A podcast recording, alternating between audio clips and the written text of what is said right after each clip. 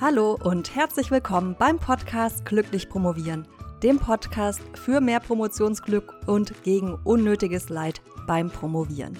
Ich bin Doktorin Madis Klamt und dein Host hier im Podcast. Meine eigene Doktorarbeit habe ich 2016 abgegeben und da die Promotion nicht gerade die beste Zeit in meinem Leben war, habe ich beschlossen, meine Erfahrungen, meine Erkenntnisse hier mit dir zu teilen, damit du nicht dieselben Fehler machst wie ich, nicht in dieselben Fallen tappst wie ich. Deshalb arbeite ich heute auch als Promotionscoachin und unterstütze in allererster Linie Frauen dabei, einen Weg zu finden, wie sie ihre Promotionszeit zu einer glücklichen machen. Und wenn du den Podcast gerade erst entdeckt haben solltest, dann schau dich gerne auch mal auf meiner Webseite um. Die findest du auf promotionsheldin.de. Und falls du schon länger dabei sein solltest, dann herzlich willkommen zurück und vielen Dank, dass du mir deine Zeit und dein Vertrauen schenkst. Der Podcast hat im August die Marke von 100.000 HörerInnen geknackt.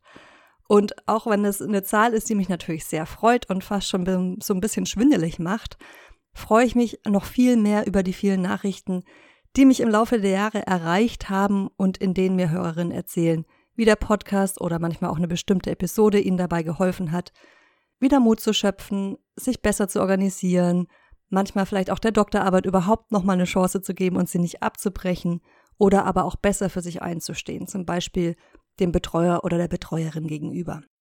Eines meiner Lieblingsthemen ist alles, was mit dem Thema Zeitmanagement zu tun hat und wie du mehr Struktur, wie du mehr Spaß in dein Promotionsleben bringst. Ja, ich habe tatsächlich Spaß gesagt, denn ich bin wirklich davon überzeugt, dass auch die Promotion Spaß machen kann, Spaß machen darf und dass es aber dafür notwendig ist, dass du gut organisiert bist und das eben auch ganz besonders in Bezug auf deine Zeit. Egal, wie viel dir davon zur Verfügung steht.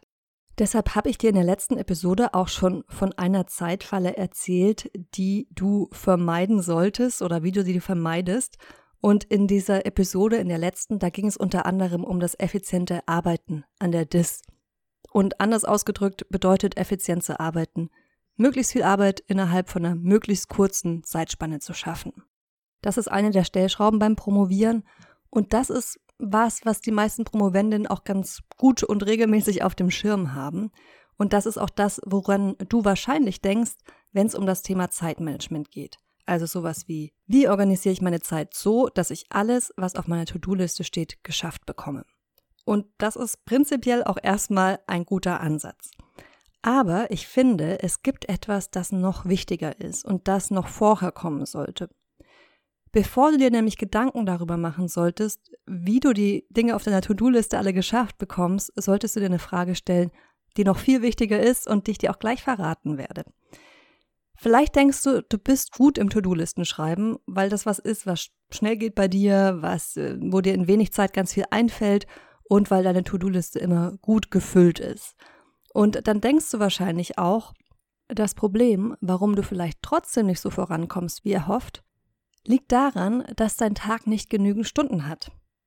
Und die Lösung, wie du dann deine To-Do-Liste trotzdem abgearbeitet bekommst, ist, dass du immer noch schneller und immer noch schneller und immer noch schneller arbeitest. Und hier lege ich jetzt Widerspruch ein und möchte dich einladen, dir folgende Frage zu stellen. Steht da überhaupt das Richtige auf deiner To-Do-Liste? Ich weiß, das ist eine unangenehme Frage und wahrscheinlich hast du wenig bis gar keine Lust, dich mit ihr auseinanderzusetzen. Aber es ist auch eine super wichtige Frage und deshalb will ich sie dir trotzdem zumuten. Und damit du diese Frage für dich beantworten kannst, müssen wir aber erstmal was Grundlegendes klären. Und zwar, was bedeutet überhaupt das Richtige? Weil wenn du nicht weißt, was das Richtige ist, dann nützt dir auch diese Frage, steht da überhaupt das Richtige auf meiner To-Do-Liste, Nischt, weil du die dann nämlich gar nicht beantworten kannst. Und das Richtige, um es jetzt mal kurz und knapp zusammenzufassen, ist das, was dich mit deiner Dissertation weiterbringt.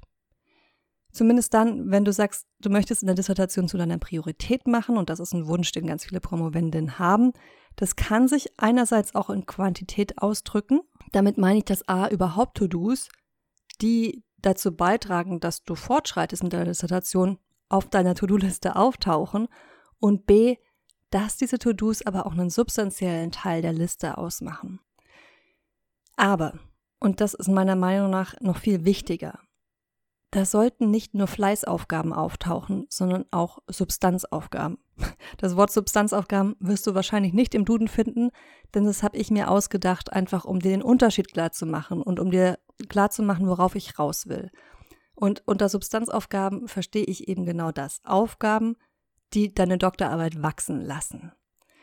Und ich erkläre ja immer ganz gerne Sachverhalte, gerade wenn sie komplex sind mit Bildern, weil ich finde, das bleibt besser hängen und man kann sich das dann besser vorstellen.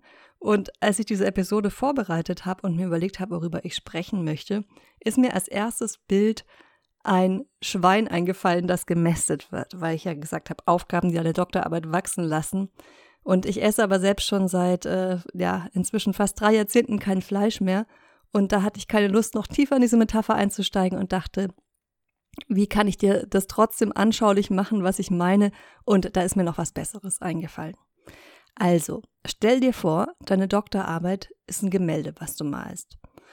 Du willst möglichst so vorgehen, dass das Gemälde möglichst schnell entsteht, aber natürlich ist ja auch wichtig, dass es ein schönes, dass es ein anschauliches Gemälde wird. Und es muss kein Rembrandt werden und auch kein Werk von Frida Kahlo, sondern einfach ein Bild, das man sich gerne aufhängt. Dazu musst du erstmal überlegen, was du überhaupt malen willst und die wichtigen Elemente identifizieren. Also wir nehmen jetzt einfach als Beispiel mal an, es soll ein Landschaftsbild werden und du möchtest einen See im Vordergrund haben, dann die Berge dahinter und im Hintergrund einen Himmel. Vielleicht willst du schon damit anfangen, erstmal den Hintergrund grob aufzutragen und dann die Berge und den See vorskizzieren. Ja, vielleicht fängst du auch generell erstmal mit einer Skizze an, bevor du überhaupt die Leinwand aufstellst. Aber was du nicht machen solltest, ist, dass du mit dem Hintergrund anfängst und dann anfängst, den Hintergrund bis ins letzte Detail auszumalen. Der Himmel ist blau, sagen wir jetzt mal, das reicht auch erstmal und du kannst dann immer noch später liebevoll Wölkchen reinmalen, wenn du mit dem Rest fertig bist. Aber dein Fokus sollte jetzt erstmal auf dem See liegen und auf den Bergen. Das sind die Teile, die du auf jeden Fall brauchst. Ja? Und das sind die Teile, die die Betrachterin später mal am meisten interessiert. Für den Hintergrund wird die sich nicht so doll interessieren. Oder auch ein anderes Beispiel, jetzt sagen wir mal Wochen damit zuzubringen, deine Signatur zu üben, die du dann irgendwann mal in die Ecke des Bildes setzt, das würde ich auch als Zeitverschwendung klassifizieren und ich nehme an, du stimmst mir da auch zu.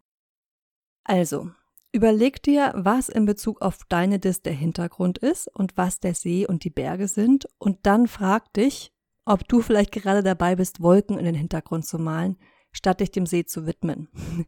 Also, denk daran, was ich vorher gesagt habe, der See muss auf jeden Fall aufs Bild, die Wolken sind nice to have. Die Mehrheit der To-Dos, die auf deiner Liste, auf deiner To-Do-Liste generell auftauchen, sollte also mit dem See und sollte mit den Bergen zu tun haben. Oder zumindest ein ordentlicher Teil. Also wenn du jetzt auf der To-Do-Liste auch noch Aufgaben hast, die mit dem Brotjob zu tun haben oder mit anderen Lebensbereichen, dann ist das schon okay, wenn das jetzt nicht die Mehrheit ist, aber da sollte jetzt auch nicht nur alle paar Wochen mal eine Seeaufgabe auftauchen, weil dann wird der See nie fertig werden. Und was manchmal passiert, ist, dass wir nur Wolkenaufgaben auf die Liste schreiben. Zumindest für die To-Dos, die mit der Dissertation zu tun haben. Und psychologisch macht es durchaus auch Sinn, weil an den Wolken, da hängt nicht so viel. Also da gehst du nicht so ein großes Risiko ein, dass jemand mal später sagen wird, ich mag das Bild nicht, die Wolken gefallen mir nicht. Und das Problem dabei ist, je mehr Zeit du mit den Wolken zubringst, umso weniger Zeit bleibt dir, um den See und um die Berge zu malen. Und das ist schlecht, denn auf die kommt's ja an. Also schau, dass du regelmäßig Seeaufgaben und Bergaufgaben auf deiner Liste stehen hast. Genug von dieser Metapher des Gemäldes. Ich möchte den Bogen jetzt schließen. Du möchtest beim Promovieren also möglichst viel von den richtigen Aufgaben tun. Das heißt, möglichst effektiv sein, damit du dein übergeordnetes Ziel, deine Doktorarbeit irgendwann mal abzuschließen und das, wenn möglich, nicht in einer allzu ausufernden Zeitspanne erreichst. Und erst wenn du sicher bist, dass du die richtigen Dinge auf deiner To-Do-Liste stehen hast, dann solltest du damit beginnen, den Fokus darauf zu legen, dass du diese Dinge möglichst schnell und mit geringem Aufwand erledigst. Beim Entscheiden dabei, was auf deiner Liste darf und was nicht und was du zuerst erledigst und was erst später, kann dir die produktiver Promovieren Challenge helfen. Und ich weiß, ich habe dir die in letzter Zeit schon öfter empfohlen, falls du den Podcast regelmäßig hörst. Aber ich mache das auch aus einem guten Grund, nämlich weil ich wirklich davon überzeugt bin, dass dir die Challenge dabei helfen kann, mit ein paar recht simplen und einfachen Aufgaben deine Woche besser zu strukturieren und mehr vom Richtigen und vom Wichtigen zu machen, also effektiver zu werden bei deiner Zeitplanung. Und auch ganz wichtig, du erinnerst dich an den Anfang dieser Folge, auch noch Spaß bei der Sache zu haben. Wenn du jetzt gerade zum ersten Mal von der Challenge hörst, dann will ich dir kurz erklären, wie sie abläuft. Du gehst einfach auf promotionsheldin.de slash produktivitäts-challenge.de, Produktivität mit AE geschrieben, und meldest dich da mit deiner Mailadresse an und bekommst dann am darauffolgenden Montag eine Woche lang jeden Werktag eine kleine Aufgabe zugeschickt und bei einer der Aufgaben geht es zum Beispiel darum, wie du deine Aufgaben, die du auf deiner To-Do-Liste stehen hast, priorisierst und an einem anderen Tag gibt es eine Aufgabe, wo ich dir eine sehr spaßige und spielerische Möglichkeit vorstelle, auch ätzende To-Dos erledigt zu bekommen. Und das Beste ist, die Challenge kostet dich keinen Cent. Du musst nur deine Mailadresse angeben, logisch, damit ich dir die Mails auch zuschicken kann. Und dann kostet sie dich noch ungefähr 10 bis 20 Minuten Zeiteinsatz pro Tag. Aber das ist Zeit, die du schnell wieder drin hast, weil ich die Aufgaben hier so angelegt habe, dass sie dich direkt mit deiner Doktorarbeit voranbringen. So, genug der Überzeugungsarbeit. Wenn du dabei sein willst, dann geh jetzt auf promotionsheldin.de slash Produktivitäts-Challenge. Ich setze den Link natürlich auch in die Show Notes und ich verlinke dir da außerdem noch eine andere Podcast-Episode und einen Artikel, falls du lieber liest, die prima zum Thema von dieser und der letzten Episode passen. Der Artikel heißt, warum manche Doktoranden weniger arbeiten und dennoch mehr schaffen zu den Unterschieden von Effizienz und Effektivität bei der Doktorarbeit. Und da spiele ich das Ganze auch nochmal mit Zeitstunden an zwei Fallbeispielen durch. Vielen Dank, dass du mir heute deine Zeit geschenkt hast. Wir hören uns dann in der nächsten Episode wieder. In der wird es nicht mehr um das Thema gehen, wie du effizient und effektiv arbeitest, sondern darum, ob und wie du glücklich und mit Spaß promovieren kannst. Bis dahin wünsche ich dir freudiges Promovieren und dass du schnell deine Aufgaben identifizierst, die dich wirklich mit deiner Dissertation weiterbringen, deine See- und deine Bergaufgaben. Deine Malis.